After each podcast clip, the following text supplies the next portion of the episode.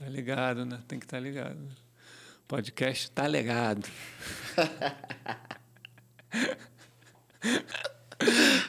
Onde nós estamos? Podcast tá, tá ligado. ligado. Começando mais um Legado Podcast. Eu sou Marcelo Campos. Estou muito feliz por estar recebendo um convidado mais que especial nesse dia, que é o Lucas Castrup. Seja bem-vindo, Lucas Castrup, oh, ao Legado Podcast, irmão. Valeu mesmo, meu irmão. Marcelo, tamo junto. Muitos anos de estrada, né, irmão? Pô, tô muito feliz com a sua presença, como teve o Alinho aqui, teve o André. Muita coisa acontecendo, né? Músicas. Vamos contar um pouco, né? Da nossa história junto com o Ponto de Equilíbrio, da sua forma de compor, né? Pô, maravilha, Marcelo. Pô, uma alegria mesmo estar aqui hoje. Eu acompanho essa tua iniciativa desde o início. E parabenizo. Muito bom. E tamo aí, vamos conversar. Muita gente pergunta, né, como que surgiu o nome do Ponto de Equilíbrio. O Elinho teve aqui no programa e contou assim por alto. Mas eu me lembro muito bem, cara, que você chegou ali com a sua história ali, com as suas ideias, sempre, porra, somando, sempre positiva. Conta um pouco aí, cara, como é que surgiu pra galera entender realmente que foi você realmente que botou esse nome na banda. Ponto de equilíbrio de Isabel. É, é, muito bom. E, pô, a entrevista que você fez com a Elinho foi emocionante demais, eu gostei, pô. As lembranças, né? Várias é. vezes vocês falaram de todos nós, né? Me, me incluindo, evidentemente. Pô, uma alegria, gratidão Sempre enorme. Sempre junto, irmão. E feliz demais. E é sobre o nome é, da banda, né? Sobre Isso. esse assunto. Cara, é, a gente já estava tocando, né, fazendo uns ensaios e não tinha nome. Aí, quando a gente foi passar um Réveillon no Sana, de 99 para 2000, a gente foi passar um final de semana, é, o Réveillon uhum. no Sana. E aí, é, na noite da nossa viagem, eu sonhei com o nome Ponto de Equilíbrio. aí acordei e fui para a rodoviária para a gente viajar. E, e aí, uma parte da banda estava na fila para comprar a passagem, outra parte ainda ia chegar, ou já tinha ido, não sei. E aí, na fila mesmo, para comprar a passagem para Casimiro de Abreu, para de lá, íamos para o Sana. Sana. Que o Sana, para quem não sabe, é um lugar de cachoeiras, e um lugar maravilhoso no, no Rio de Janeiro onde tinha o Jamaica Camping, do já saudoso Jorge Macandal. Jorge Macandal. Rastafari, nosso amigo do, de fé, do peito. Do peito. Então a gente sempre ia para lá.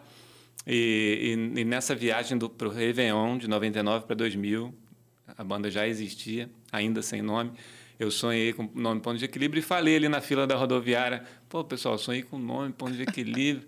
Eu acho que esse é o nome. Aí a maioria já na hora, nossa, que nome bom. Você mesmo foi um que foi, falou: cara, caraca, esse nome é bom. É porque não tinha nada a ver assim com, com aquela coisa do Roots, daquela coisa, toda a banda sempre ficava ali, né? Pô, Roots, Tafari.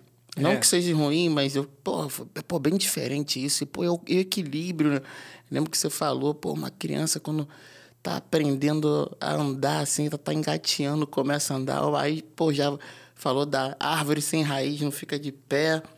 Cara, foi sensacional, né? O, o legal é que quando você recebe a boa ideia, né? Você fala, nossa, isso é uma boa ideia. Não, é, e tem isso que você falou também, que como nós somos atualmente seis, né? Assim, da banda, mas já fomos oito. Oito. Então, assim, tudo nosso sempre foi. É, para apresentar uma ideia, tinha que apresentar já com os argumentos, né? Porque tu tem que meio que convencer todo mundo. Então eu lembro bem que além de falar o nome, eu já trouxe toda uma, uma história, né? Pô, e mandou muito bem, cara. E mandou muito bem. Dali vieram as composições, né, Lucas? Que você é o caneta, eu sou seu fã. Assim como, pô, como pessoa, como todo, né? Como amigo mas também como compositor, cara, baterista, tudo. Fala um pouco pra gente aí dessa. Pô, muito legal. Desse teu talento. Cara, eu acho que é, para contar essa história eu tenho que falar um pouco da minha infância. Sim, por favor. Porque eu nasci na rua Carvalho Alvim, na Tijuca, perto da rua Uruguai, ali na zona norte do Rio de Janeiro. E eu sou o quarto filho dos meus pais. Então, meus irmãos mais velhos, o Beat, Igor e o Léo, é, tem uma distância de idade até considerável. Um deles é nove anos mais velho do que eu, outro oito anos mais velho outro quatro anos mais velho do que eu. Então eu era bem mais novo do que eles e na nossa casa rolava muita música. Então, às vezes, na sala tinha alguém ouvindo uma música, no quarto tinha alguém ouvindo outra música, tipo, o tempo inteiro, vários estilos musicais, mas o, os meus, principalmente os dois mais velhos, gostavam muito de reggae já, então eu já cresci ouvindo reggae, né? E, e o Igor, ele tinha um, um, um jeito que ele gostava de ouvir música cantando junto. E, e, tinha algumas músicas que não eram nem em inglês, tipo Alpha Blonde, por exemplo. Sim. Que tem umas músicas que é, que é algum idioma africano, que ele fala Wiri o Wiri Wiri Wiri. E o meu irmão cantava igualzinho eu, o que o Alpha Blonde cantava. E eu achava tão legal que eu comecei a, a fazer a mesma coisa. Então, acho que antes de compor, o primeiro estudo que eu fiz foi de reproduzir o que eu ouvia, entendeu? Porra, que legal, cara. E fazendo isso, depois com o tempo eu já estava um pouco habituado a, a cantar, né? E a cantar aquelas melodias típicas, né, do reggae do e tal. Reggae. Então comecei a ter um certo vocabulário de melodias, da, do, do, entendeu? Da linguagem. Sim. Isso muito moleque, né? E os meus irmãos tinham banda também, assim, é, nada profissional, mas, mas chegaram a fazer até alguns shows em universidade e tal. Acho que até circulador num festival, num sarau da universidade. E um deles tocava baixo, o outro tocava percussão, que é o beat, né? A gente chama Sim. ele assim, mas é o Stevens Ren, Stevens Castrup Ren, que é um neurocientista, né? E, e, ele tocava percussão com as bandas da faculdade, e ele já me botava para acompanhar ele, primeiro tipo hold e depois tocando percussão junto com Veio ele. passando pela, pela base. É. Que maneiro. E era um irmão maneiro, porque normalmente quando o cara é nove anos mais velho do que o Sim. outro, é difícil é, trazer, né? Incluir ali, Incluir. Né? E ele me incluía, me levava para os ensaios. Então todo esse ambiente de estúdio, de show, eu já desde moleque eu já estava vendo. A nossa sala da casa era grande, então às vezes a galera ia ensaiar lá em casa, montava a bateria lá na minha sala, eu já ficava ligado. Aí depois, com 13 anos, o meu pai me colocou numa aula de bateria, do Henrique Ludigeiro, que depois Sim, tu conheceu. conheci, fiz muitas aulas com ele. Então, um grande amigo até hoje. Eu tinha 13 anos, em 93. Aí eu entrei na aula do Henrique, que meu irmão viu, o meu pai viu no, nos classificados, assim, aula de bateria. Eu tinha dito para ele que eu queria fazer. Acho que o Henrique é na Muda, né? É, na Muda, ali na Tijuca, subida ali. Aí, gente, aí eu comecei a fazer. Eu fiz pouco tempo, na verdade, um ano e pouco de aula. E já formei minha primeira banda, que foi os Dreads Imortais, junto com meu primo Ciro e com um amigo nosso, Paulo Granja Filho. Então era um trio. E a gente fez junto a música Hipócritas, que depois o Ponto de Equilíbrio foi a gravar. Então, minha primeira experiência como compositor já vem com meus 13 anos com essa banda. Fiz, a gente fez algumas músicas. Hipócritas foi a que avançou, chegou a tocar numa rádio, na época, Rádio Imprensa Você FM. com 13 anos. É. é aí já estava com 14, a banda durou dos meus 13 aos meus 15. E quando eu estava com 14, eu acho, ou já 15, a gente ouvia um programa, todo domingo, na Rádio Imprensa FM, tinha um programa chamado Vibrações Positivas, com o DJ Teco Rastafari. Porra, que bacana você tá falando isso. O William, do, do Afro Reg, teve aqui no programa, Eu falou do, do, do Teco. Pois e aí? Tá, foi, foi incrível, inclusive, esse programa aí é. com o William. E aí o Teco era o DJ e a gente, na época, era telefone fixo, né? Então a gente telefonava pro programa para pedir música. Só tocava rap e reggae nesse programa, era todo domingo vibrações positivas. E a gente ligava tanto para o programa, às vezes tinha sorteio, sei lá, de entrada para show ou de algum brinde, enfim, a gente sempre ligava. Então eles já conheciam a nossa voz, só de atender já sabiam que era a gente. Aí chegou determinado momento que a gente falou, a gente está com uma banda e a gente gravou uma música.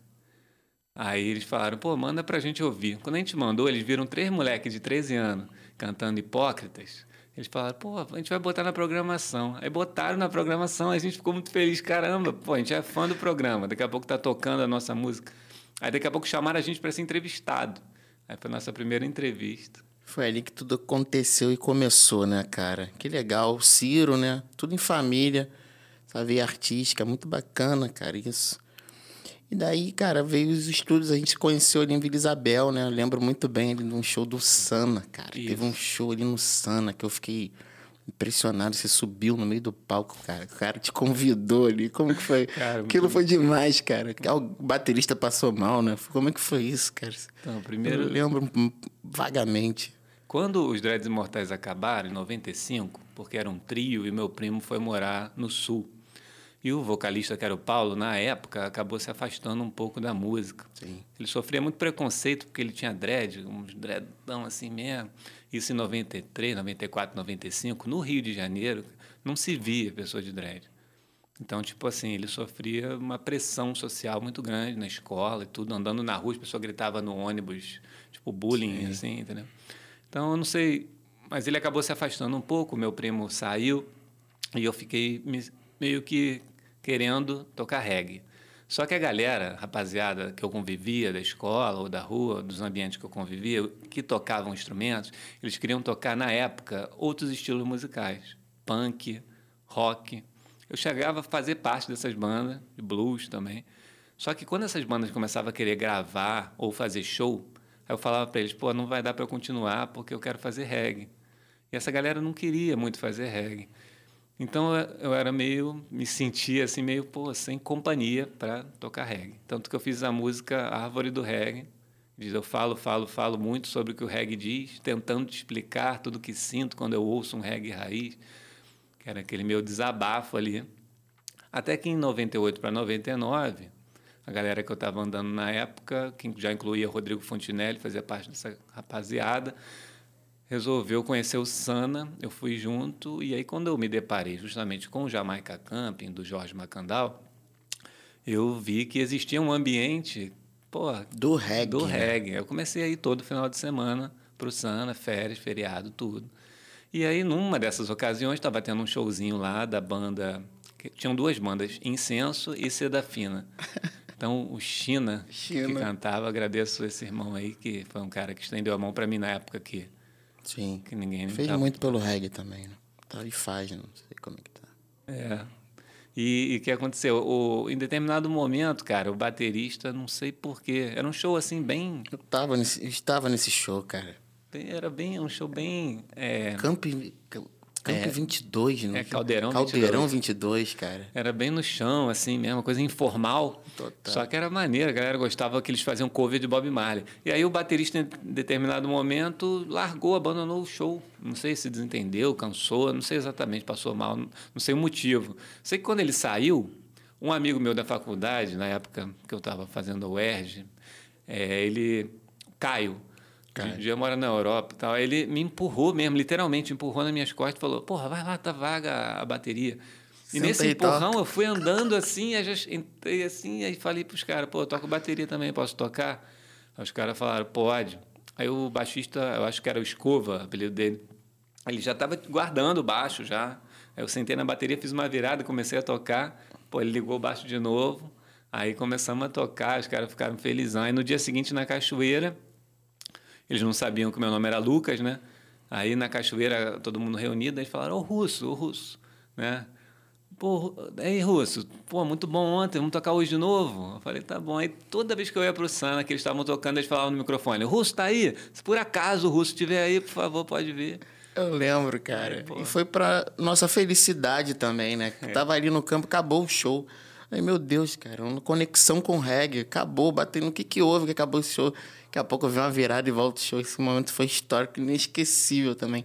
Na minha vida, inesquecível, cara. Cara, e aí aconteceu coisa assim: o, o Vitor Binguiai, o Márcio Local, o já falecido também, saudoso Felipe do Monte Felipe. Zion, todos eles estavam nessa ocasião e, e queriam fazer banda, banda comigo. Assim, meio que falaram: pô, vamos fazer um som, vamos fazer uma banda. Eu lembro desses três irmãos aí falando isso comigo. E eu fiquei animado, pô, a galera tá, tá me convidando e tal. Existe gente querendo fazer reggae. E aí, mas aí o Márcio foi um dos que chegou para mim e falou, o Márcio Sampaio, tinha na época acho que 14 anos de idade, chegou e falou que a galera de Vila Isabel estava querendo fazer uma banda e que achava que seria legal fazer parte. E e eu estava morando em Vila Isabel, apesar de eu ter nascido na Tijuca. Sim. Eu estava morando em Vila Isabel. Então a gente foi se encontrar no Sana, só que a gente morava no mesmo bairro. Próximo, né? Com então... a mesma vontade de fazer reggae. Isso foi sensacional quando essa notícia. Pô, encontrei, encontrei, encontrei o baterista, irmão. Porra, fiquei amarradão, fiquei felizão. Vamos lá, vamos conhecer e tal. Pô, o cara tem uma pegada, aquele cara tava tocando lá no Sana. Porra, irmão, vamos fazer. Fiquei muito amarradão. Porque assim, foi como você falou, não era um gênero é, assim que as pessoas costumavam pesquisar, tocar. Você não escuta em, em rádios, sabe? Era, você tinha que ir atrás do som das pessoas para poder estar tá ali fazendo, né? Isso foi um encontro mágico, mágico. E aí a galera se juntou e fez o ponto de equilíbrio, né? é, lá se vão mais de 20 anos. Mais de 20 anos, que junto com você veio o Rodrigo Fontinelli, né? Que no início as coisas aconteciam muito ali na casa dele, né? Isso. A gente fazia ensaios ali, fotos. Cara, muito bacana isso, muito bacana relembrar esses momentos. Mas vamos falar agora das suas músicas, cara. Você está dando palestra, você dá palestra, você fala um pouco aí desse seu lado. Ah, então, novamente falar da minha família, porque Sim. quando a banda começou, é, a gente fez alguns shows iniciais onde o público principalmente eram nossos amigos e os nossos parentes, né? e eles incentivavam a gente para continuar. Só que na realidade a gente ainda não tinha um público, a gente tinha era um grupo de de amigos e pessoas que estavam ali fortalecendo, né? Incentivadores, é. né? E aí, eu, mas eu já estava achando já que, nossa, já estamos já, pô, estamos indo bem, né? Aí meu pai e o meu irmão mais velho chegaram e falaram, pô, Lucas, maneiro, a banda está indo bem. Tá? Parabéns, estamos torcendo, estamos achando que tá legal esse teu, teu objetivo. Mas você está na faculdade, eu acho que você deveria continuar, não parar de estudar. Você tem que terminar a faculdade e fazer um mestrado. Porque o meu irmão já tinha uma carreira acadêmica na biologia, na, na, na neurociência, então ele já estava avançado. E ele achava que seria um desperdício eu apenas concluir a faculdade. A galera da banda já estava largando a faculdade. Estava geral empolgado, com... voando. Isso. O Thiago fazia engenharia, largou. O Pedro fazia matemática. Eu escola técnica, meu Deus. O André fazia ciências sociais também. É. E aí, mas eu não larguei porque eu fui obediente. Apesar de eu ficar um pouco contrariado, eu tentei ainda debater com eles numa de que eu ia parar de estudar. Só que era o meu pai e o meu irmão mais velho juntos me chamando para essa conversa. Então eu falei, pô, vou vou seguir esse conselho. Aí terminei a faculdade e ingressei no mestrado e continuei estudando. Então, assim, a, eu fiz ciências sociais e a minha área é antropologia. Né? Tem muita gente que não sabe, confunde com arqueologia, com, mas antropologia ela estuda assim a diversidade cultural, ou seja, de, basicamente, assim, resumindo, muito resumido, a antropologia ela se dedica a entender o comportamento dos grupos sociais, da sociedade, em seus diferentes contextos. Então, assim, como que uma determinada etnia indígena cria formas de viver próprias dela, né? Porque o homem, o ser humano, tem a capacidade de viver em grupo e de criar, né, formas dessa vida é, de forma variada, de acordo com o período histórico, de, de acordo com a localização geográfica. Cada, cada grupo social tem a sua forma de enxergar o mundo, a sua crença, as suas Sim. práticas, os seus rituais, as suas músicas, sua vestimenta, sua culinária. Então, esse conjunto de coisas é o que se chama de cultura e a antropologia estuda isso, a diversidade cultural. E, e aí, eu, o meu terreno de estudos principal é música e ritual. Então, eu comecei a me, me especializar bastante nessa parte, né? Então, fiz um mestrado, um doutorado. Atualmente, estou fazendo meu segundo pós-doutorado no Museu Nacional da FRJ. Legal. Tenho apoio atualmente do Instituto Nova Era, que é um instituto muito interessante, que vem fazendo ações é, regenerativas, socioambientais, enfim. E, e, e nessa caminhada como pesquisador, em determinado momento, em 2016, eu tentei unir essa minha dupla formação, eu sempre falo isso, né? Como pesquisador e como um músico na estrada, e criei a palestra musical na batida do reggae. Muito boa. Aí com ela eu passei por mais de 40 cidades. Muito bacana esse projeto. Eu acompanhei do início também. É, claro. E tá cada vez porra, maior, ganhando força. É importante isso, né? Você tá ali para palestrar ao mesmo tempo passando conhecimento e ao som dos tambores, né, cara? É do Naya Bing, né? Fala um pouco mais sobre. Isso aí. É, porque o objetivo dessa palestra uhum. é contar a história da música jamaicana através do ritmo. Então, eu vou contando a história do país, primeiramente, né? Que a Jamaica é uma ilha localizada na América Central, que foi habitada pelos índios arawaks. Aí eu vou contando, então, cronologicamente. E eu vou também pontuando, de acordo com o período histórico, qual era a música de cada época. Aí eu coloco essa música para tocar, exemplifico no tambor e na bateria, né? Eu vou usando projeções, entrevistas que eu faço com os artistas jamaicanos, até chegar no reggae. É o Nayabing que você citou, é um dos Dois. gêneros musicais, né? afro-jamaicanos, que consiste na batida do coração, que é o fundamento da cultura Rastafari. Então é uma pesquisa muito interessante mesmo, que eu fico muito motivado.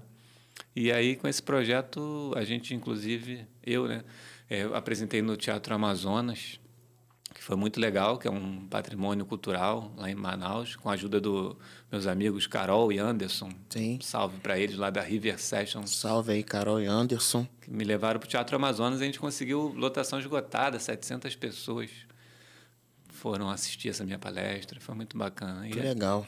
E aí, tô, aí o projeto vai se desdobrando, né? Em 2019 eu fiz uma, uma edição de uma revista impressa, né, com um resumo Sim. da palestra. Em 2020 eu consegui um, ser contemplado no edital da Secretaria de Cultura e fiz uma versão online.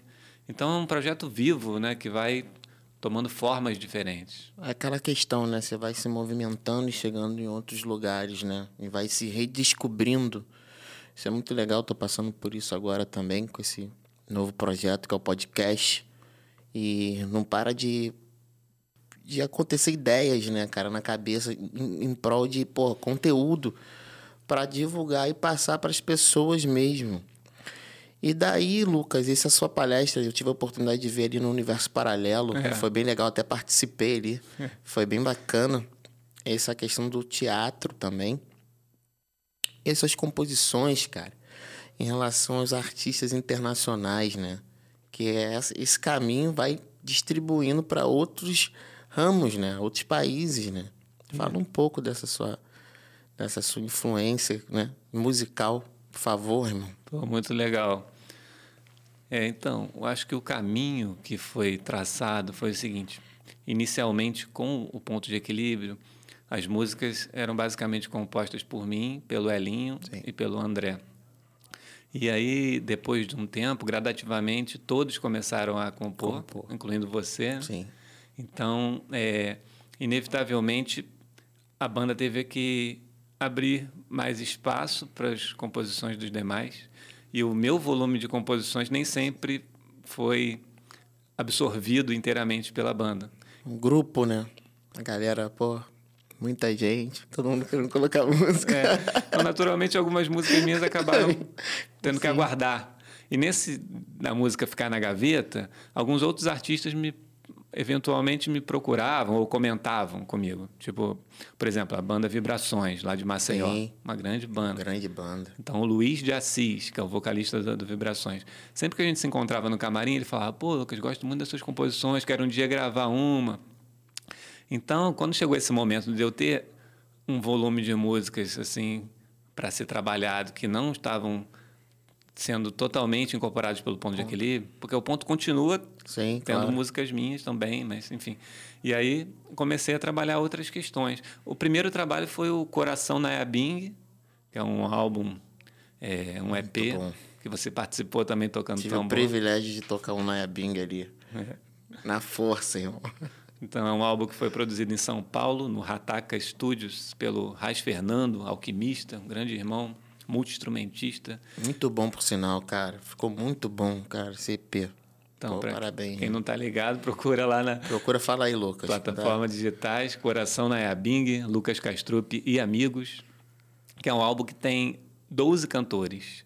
Então, inicialmente, o projeto foi crescendo, é isso que a gente está falando, como que as coisas vão criando forma e, e, dependendo do nosso sonho, a coisa acontece, cresce, né?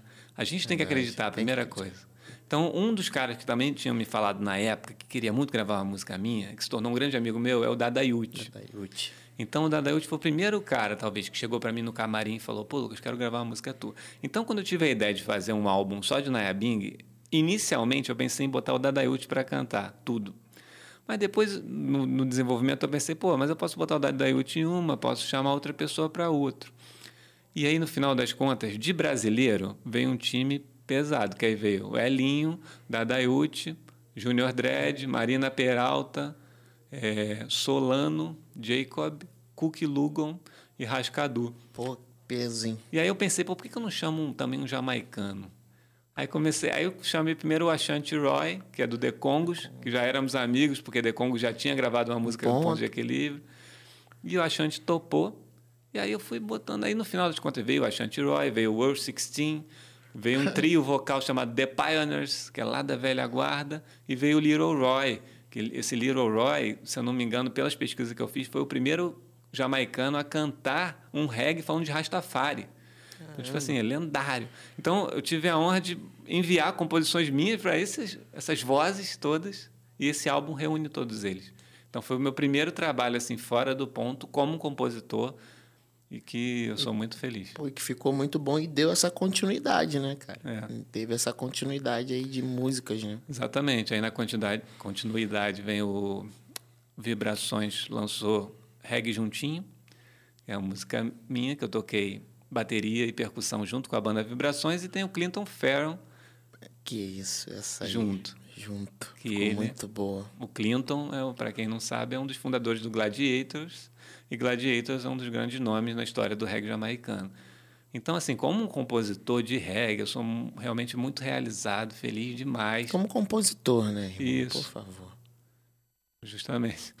E, mas o reggae acaba sendo, Sim. assim, o carro-chefe do, Embora. Pô, só falou lenda aí, cara, pedra. E as composições são muito boas, muito bonitas, mensagens. Você sempre teve esse cuidado, assim, tá dentro do ponto mesmo. Isso. Tem que exaltar isso, porque vira e mexe, a gente quer compor uma música e ali para outro caminho você tá ali.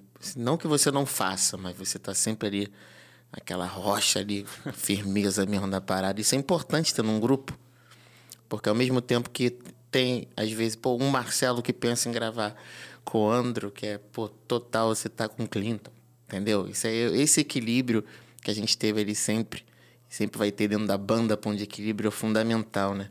Que é a questão de trabalhar em conjunto. Eu sou muito feliz e realizado por trabalhar com todos vocês. É um... Pô, viajei aqui nas histórias, mano, pô. Eu também, cara. Feliz demais a gente estar tá nesse momento todo sem se ver, né? É, Uma cara. coisa inimaginável, né? A gente vivia junto. E agora, por causa da pandemia, estamos tendo que ficar afastado e também se reinventando. E nessa busca também por coisas novas e essa abertura que até a internet permite de comunicação, como você falou, até internacional, outras portas estão se abrindo. E uma delas é a minha conexão com um menino de apenas 9 anos, que se chama Kailash, lá da Califórnia. E aí a gente lançou um primeiro single chamado Mundo Melhor, e vamos lançar um EP ainda esse ano. Muito legal. Essa conexão rolou que ele começou, a, ele cantou na internet uma música, uma versão da música, né? Um novo dia, não foi isso? Isso. Um pouco. Então, foi assim que foi essa conexão? Sim, é, eu tenho, a gente tem feito algumas entrevistas e eu tenho repetido essa história que começa com meu filho Noé, na verdade. Não, não. Porque o Noé estava comigo na internet, vendo algumas coisas, alguns conteúdos no meu celular. E quando ele passou pelo Kailash tocando teclado e cantando, ele falou: pô, pai, segue esse menino, olha aqui que legal. Então, o meu filho, de 10 anos, me chamou a atenção para eu seguir um outro menino de 9 anos que estava tocando reggae e cantando no teclado, e, e, cantando e tocando. E aí eu comecei a seguir o Kailash. Realmente achei incrível. O menino é genial. O menino incrível. tem 9 anos de idade e, e, e é multi-instrumentista já e canta brilhantemente. E em determinado momento ele participou de uma live, live solidária da, da Rádio Planeta Reg, e nessa live, no repertório dele, tinha Novo Dia. E quando ele cantou Novo Dia, viralizou, pelo menos na galera que. Pô, viralizou. Mais do reggae, assim. E aí chegou até mim. E aí eu falei, nossa, que legal, que emocionante, cara. Um menino de outro país, cantando em português. Ainda não sabia nada sobre ele, mas mandei uma mensagem em inglês no Instagram dele, agradecendo me, me apresentando. Então ele falou que o pai dele queria falar comigo. Então eu comecei o contato Legal. com o pai dele, que é o Mark. E através desse contato, é, o pai dele me revelou o seguinte: falou, poxa, tem um monte de gente grande procurando meu filho, querendo amarrar meu em contrato, querendo ditar o caminho artístico Nossa. dele, já de olho grande. E eu o pai dele falando, né? Eu e a minha esposa estamos com o pé atrás com essa galera. A gente deu uma olhada no seu Instagram, vimos que você é um pai, que é um pesquisador, que é um músico de uma banda muito interessante no Brasil. O meu filho adora cantar as suas músicas. E eu, eu gostaria de te dizer que eu, eu e a minha esposa achamos que você é uma pessoa ideal para o nosso filho dar os primeiros passos, assim. E a gente queria te perguntar se você tem condição de fazer música para ele. Pô, que legal. Então, quando eles me falaram isso, cara, imediatamente já me veio uma inspiração. Cara, acho que uma semana eu fiz umas quatro músicas. Imagino, cara. Já fazia várias. Com um toque desse, deve ter feito várias já. E aí eles ficaram felizões. Mandei pelo WhatsApp. Que momento, hein, irmão? Mandei de manhã pelo WhatsApp, de noite ele já me devolvia. Eu mandava só eu e a minha voz instalando o dedo, marcando o tempo. De noite ele me devolvia com a voz dele, com back vocal e com teclado. Menino de nove anos. Cara, é impressionante. Eu vi o talento desse menino, cara. Eu fiquei assim, pô, passado. Eu falei, nossa, que talentoso, como é que é? um dom, né, cara? É divino, um né? É divino isso. E, e já e é comecei é... a compor pensando nele. E aí você está compondo pensando no que, que ele vai reproduzir, é isso? Isso. Eu, é, a própria composição já vem. A primeira delas é Mundo Melhor, que é um. É, se você observar a letra, é um menino que convida a nova geração para construir um mundo novo um mundo mais justo, né? Então é a própria voz da criança com, é, convocando a nova geração. Então nesse sentido eu já construo a música pensando nisso, que é uma criança que está se colocando. Então, entendeu? A própria mensagem Sim. já é pensada nele. Pô, e a energia sincera da criança ali no momento, pô. Isso, eu estou muito feliz. É, cara, que, pô, imagino, é. cara. Não é, não, é, não é por menos, né? É. Pô, um momento único assim, cara, que eu não sabia dessa história. Pensei que. Cara. E aí, você tá com ideia de, de trabalhar realmente esse Isso. menino? Tipo, então, musicalmente, produzir alguma coisa? É, o que tá acontecendo é assim, a música foi lançada há um mês. Uhum. Nesse um mês, cara, a gente é, tá conseguindo um bom resultado. A gente foi entrevistado online, né? Para Jamaica, para Flórida, Uruguai, Havaí é, e outros lugares. República Tcheca. Então, assim, rádios de reggae de diversas partes do mundo estão convidando eu e ele para dar uma entrevista. E, e a gente está preparando um EP agora. Essa música foi em português, mas Sim. no EP vão vir várias músicas também em inglês. E é isso, cara. Tá vindo um time muito bom. Tem gente para gravar esse disco? Então, contigo? Você está preparando essa produção? Preparando, aí tá chegando o Arrow Brown. Nossa. Eu... Vai soltando aí, ó. não esconde, não. Solta. Falando em primeira mão aqui. Por favor. Primeira mão aqui no Legado Podcast. Pode falar, Lucas. Então, Arrow Brown, ele é um engenheiro de som que mixou a maioria dos que discos isso? de reggae que a gente ouve. Ele mixou, ele era do Bob Marley, da Tuff Gong. Sim. Então ele mixou os álbuns clássicos do Marley, Uprising, é, Confrontation. E, e outras bandas de reggae, Burning Spill, Hail Him, os Hell Vibration, Unconquered People. Então, diversos álbuns clássicos de reggae. Que nos influenciaram. Demais. Foi o Aaron Brown que mixou e masterizou. E ele está disposto a fazer isso nesse meu trabalho com Kailash. E vai, e vai trazer um time de peso time, do, né? dos músicos. Aqueles, né? Então é isso, eu estou mais do que entusiasmado com esse projeto. É, vamos deixar, vamos deixar abaixo que você vai voltar para poder falar dele. Não, vai voltar no Legado Podcast para poder falar desse projeto. Cara, que sensacional, cara. Pô, tô, tô feliz. Fiquei muito que feliz bom, agora porque isso é bom para música, é bom para gente. É bom para as pessoas que precisam ouvir música de conteúdo de sentimento, cara. E a isso. história. Olha isso, cara. Essa conexão sua com a criança pelo Noé.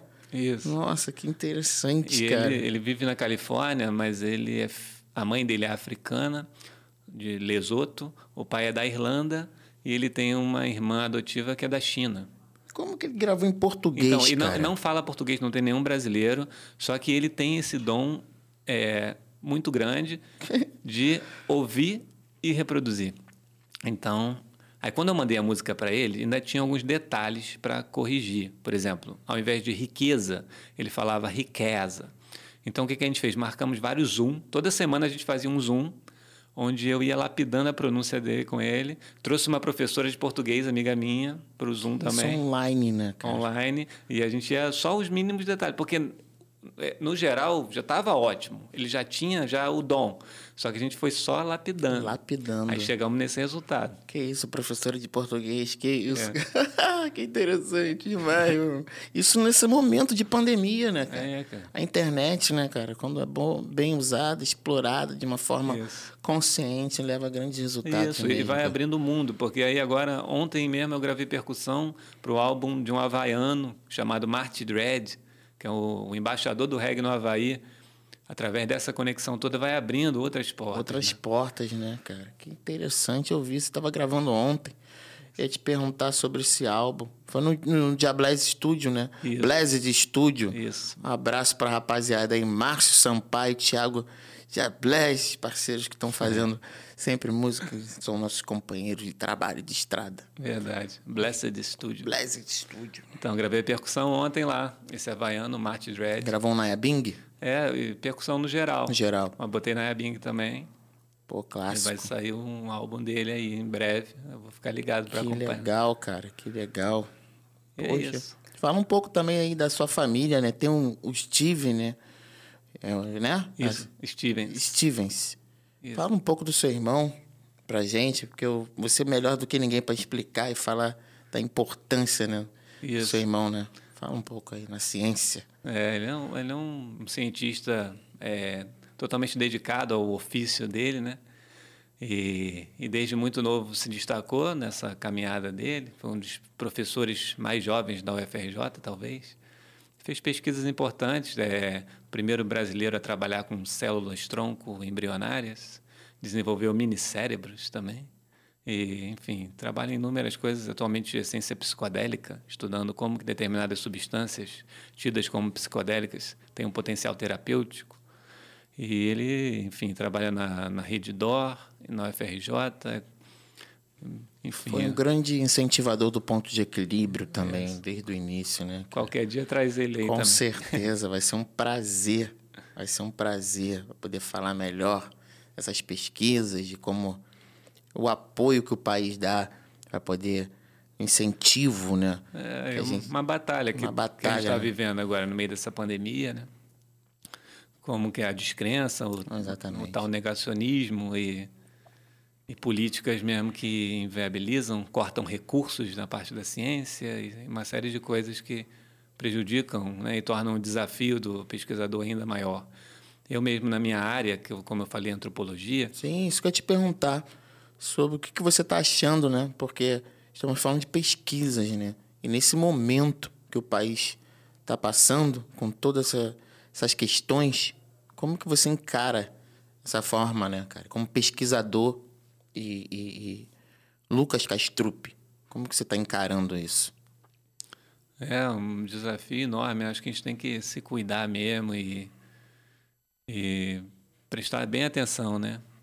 porque tem muita coisa de fake news e muita informação desencontrada né? é, cada um na sua bolha né nos seus grupos então fica difícil de conseguir ter acessar determinados grupos né que ficam ah. fechados uma postura radical e, e ofensiva então enfim mas esperamos aí que o Brasil em breve possa ter um maior volume de vacinas e que tudo seja Resolvido, na medida do possível, é.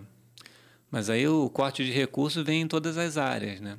Tanto que, que na época, quando eu terminei o doutorado, em 2011, e desde 2011 eu fiquei sonhando com pós-doutorado. Só que na época, um pouco mais para frente, 2014 para 2015, é, quis dar continuidade na, nas pesquisas e não tinha mais bolsa, porque na época, desde a entrada do Temer, é, cortou-se muitos recursos financeiros para as pesquisas de modo geral. E principalmente na minha área de humanas, ainda mais eu que estudo música e ritual. Nossa. Tipo assim, não existe praticamente bolsa, acabou. Numa época anterior existia uma fartura um pouco maior. Você podia pesquisar tendo um financiamento de alguma agência de financiamento né? E, e aí isso ficou inviável. Então eu fiquei, nossa, meio órfão assim de instituição e de recurso, mas continuei pesquisando porque eu tenho o intuito de pesquisar. Mas aí eu tive uma sorte, vamos dizer, que 15 dias antes da pandemia, eu fui é, é, selecionado para um, um pós-doutorado no Museu Nacional da FRJ. Oh, que legal, hein, cara? E tive o apoio do Instituto Nova Era. Então, 15 dias antes da pandemia, surgiu, né? surgiu essa oportunidade que vem me ajudando também nesse momento. Atualmente, assim, a pesquisa é desenvolvida no programa de pós-graduação em Antropologia Social do Museu Nacional da FRJ. Tem o professor doutor Luiz Fernando Dias Duarte, que é o meu supervisor, mas quem financia, o meu apoiador, é o Instituto Nova Era, que tem sede em Ribeirão Preto. É um instituto que desenvolve diversos projetos ligados à valorização das culturas tradicionais e também desenvolve iniciativas ambientais. Ah, que legal. Então, é, tive essa sorte aí, essa benção de estar desenvolvendo essa pesquisa vinculado a essas instituições. Né?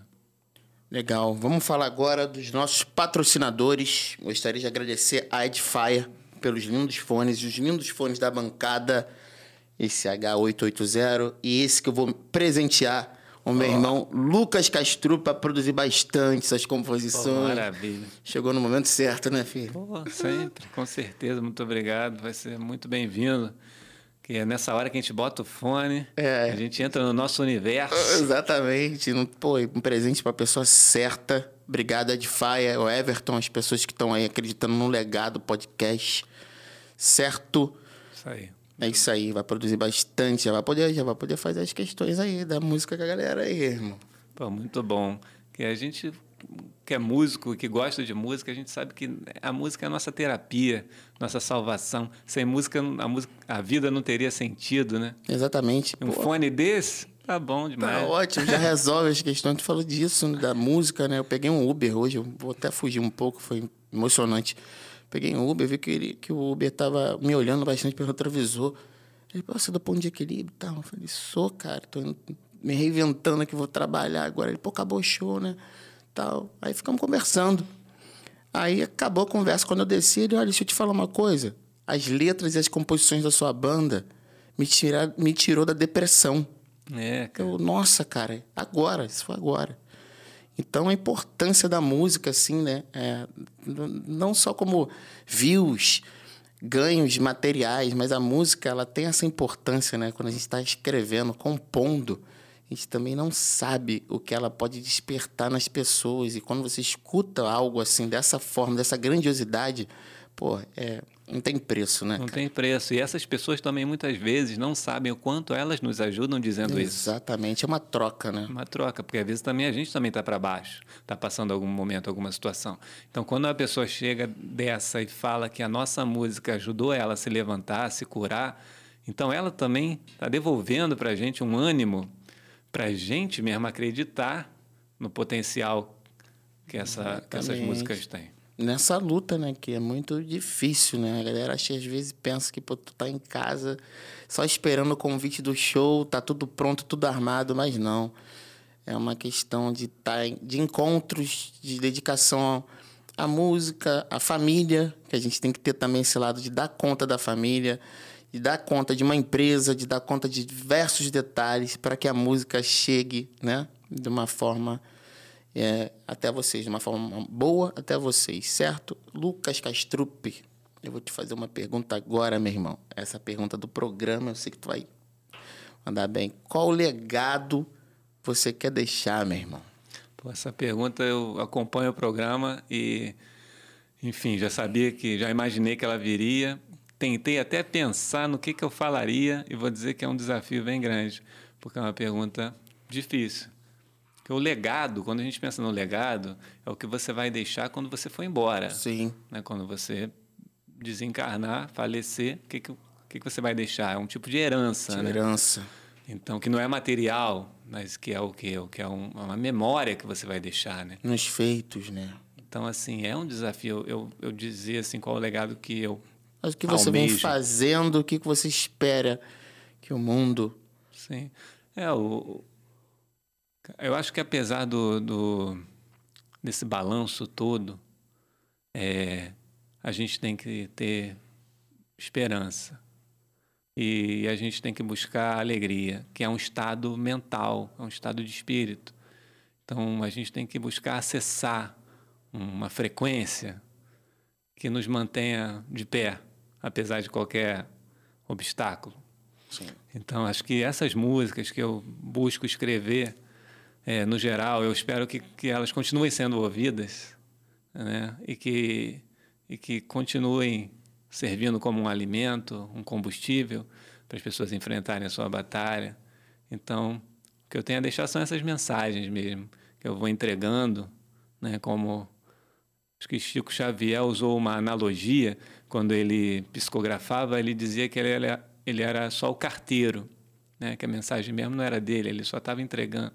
Então, se, se me permite fazer essa, essa mesma analogia, eu acho que essas músicas que eu venho compondo, principalmente com pontos de equilíbrio, mas também nos outros projetos, eu sou apenas o carteiro, então espero que, que essa mensagem continue, continue viva, motivando e trazendo esperança nesse fio da fé que é a vida. Muito bom, Lucas. Muito bom. Adorei essa sua analogia. Adorei essa sua forma de colocar as coisas. Sempre foi assim mesmo, né? Sempre entendeu que é canal, né? Para algo de uma força bem maior que nos conduz, né? A gente tem muita coisa para falar, né, cara? O programa tem uma hora, tem, um, tem essa questão de ser fardado no Daime, essas uhum. questões do lado espiritual, né? A gente perguntou do legado aqui agora. Fala só mais um pouquinho desse teu lado também, que é importante. Você está falando aqui no legado desse teu lado de espiritual, né? Como você cuida disso. É, enfim. Esse lado que você citou, o Daime é uma religião brasileira, surgida na Amazônia, porém fundada por um maranhense, descendente de escravos, que nasceu no interior do Maranhão e foi morar na Amazônia. Teve contato com uma bebida que é usada há tempos imemoriais pelos povos tradicionais, que é feita de um cipó e uma folha, e entre outros nomes foi chamada de daime, e que traz a expansão da consciência, que é uma coisa muito séria, em que não é brincadeira, que eu preciso ter muita atenção. Então, é, mas eu tenho contato e faço parte a desde 2002, então já quase 20 anos. E aí tive algumas experiências de umas quatro ou cinco idas para a Amazônia, entre outras experiências fortes. Então, e é uma doutrina religiosa que é musical, então também tem esse lado. O ritual, a cerimônia é todo feito com música. Então não tem uma pessoa, um, que vai ficar falando o que, deve ser feito ou o que não deve ser feito. Tudo é falado, ou quase tudo, basicamente através da dimensão musical, que são os hinos. E esses hinos não são compostos intencionalmente, eles são recebidos por determinadas pessoas através de uma conexão fina com alguma coisa que a gente não sabe explicar, oculta. Então, assim, então essa minha experiência também no Daime, me ajudou muito a aprimorar essa minha veia como compositor, que já vinha de antes, mas que sofreu uma, uma adaptação positiva no sentido de eu refinar aquela minha conexão com as melodias e com as letras, ter uma responsabilidade maior com aquilo que eu canto. Então, isso tudo vem nesse processo. E eu também, como pesquisador, uma das minhas pesquisas é sobre o Santo Daime também. Além de eu pesquisar o reggae, eu também pesquiso a história do Santo Daime. E nesse momento de pandemia cheguei até a fazer cursos é, para japoneses e para pessoas de outros países sobre esse tema específico também. É, eu acompanhei, muito bacana. É, foi pelo canal UOL, né? Não foi isso? Pelo, pelo... É, no UOL saiu uma matéria, matéria, sobre o Kailash, né? Exatamente. Mas esses cursos que eu tenho feito é por Zoom. Foi por Zoom, né? É, organizo uma turma, arrumo um intérprete, tem um intérprete Nossa, japonês, aí eu falo em português, ela traduz para o japonês. Que, é que, estão indo atrás da, do conhecimento do Daime. Isso, porque o Daime, apesar de ter nascido no Brasil, está presente em mais de 20 ou 30 países. Então, Sim. assim, muitos brasileiros não conhecem, porque o Brasil é enorme, então nem todos conhecem ou já ouviram falar vagamente. Mas é uma, uma religião, uma doutrina religiosa, uma prática já consolidada em todas as regiões do Brasil e internacionalmente. Então, existem japoneses, por exemplo, que fazem parte e se interessam por saber sobre a origem, sobre as histórias. Então, eu, como um pesquisador, venho apresentando um pouco desse conteúdo e acabo também ajudando através dos recursos que eu recebo desses cursos, uma parte desses recursos eu encaminho para algumas ações sociais, inclusive no interior do Maranhão, onde o mestre Irineu nasceu. Ele nasceu no, na Baixada Maranhense, que fica a cinco horas de distância, mais ou menos, de São Luís até lá, onde tem um dos maiores índices de analfabetismo e pobreza do Brasil. É um lugar realmente rico culturalmente, Sim. musicalmente, espiritualmente, mas muito carente, desassistido pelas autoridades. Então, a minha pesquisa atual desse projeto de pós-doc que eu falei aqui é sobre as raízes afro-maranhenses do mestre Raimundo Irineu Serra no interior do Maranhão. Então, eventualmente, eu faço viagens até lá para fazer trabalho de campo, acompanho a rotina, o cotidiano e os rituais daquelas comunidades, que são comunidades de maioria de origem africana, que vivem até hoje em casa de, de, de taipa, que é barro com um telhado de palha, né, o pau a pique, enfim, e que vivem em condições realmente muito desprivilegiadas. Então, eu faço parte de um grupo também que a gente está ajudando a fazer uma escolinha nesse lugar, que é Jardim de, Jardim de Belas Flores.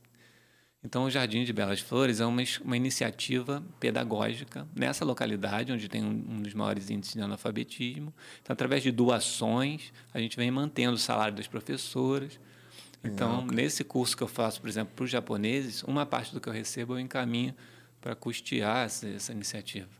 Muito legal estar tá envolvido nesse social sempre, né, cara? A gente sempre pensou nisso. Eu fico muito feliz. Eu fico muito. Chegou o final do programa, mas eu fico. Lembrar a galera aqui, ó. Inscreva-se no canal, certo? Aciona o sininho para não perder as entrevistas, como a do Lucas e de outros entrevistados. Lucas, eu fico muito feliz com a sua participação aqui no Legado Podcast, meu irmão. Meu irmão de vida, meu irmão de longa data saber que você está bem, sua família está bem, que a minha família também. E está tudo certo. Muito obrigado a sua presença, irmão. Eu que agradeço e queria só dar um salve final, já que falou Fica de família. Vontade. Pro teu irmão. Opa, Todos os seus irmãos, mas especialmente nosso amigo, seu irmão gêmeo, Sim. Marcos. Comar. Isso, que a gente chama carinhosamente de Comar. Comar. Ou Marco. A tua mãe também, Marcelo. Então a gente é família é mesmo, isso, não tem jeito. Não tem jeito. Tamo junto. Tamo junto. Valeu, rapaziada. Valeu.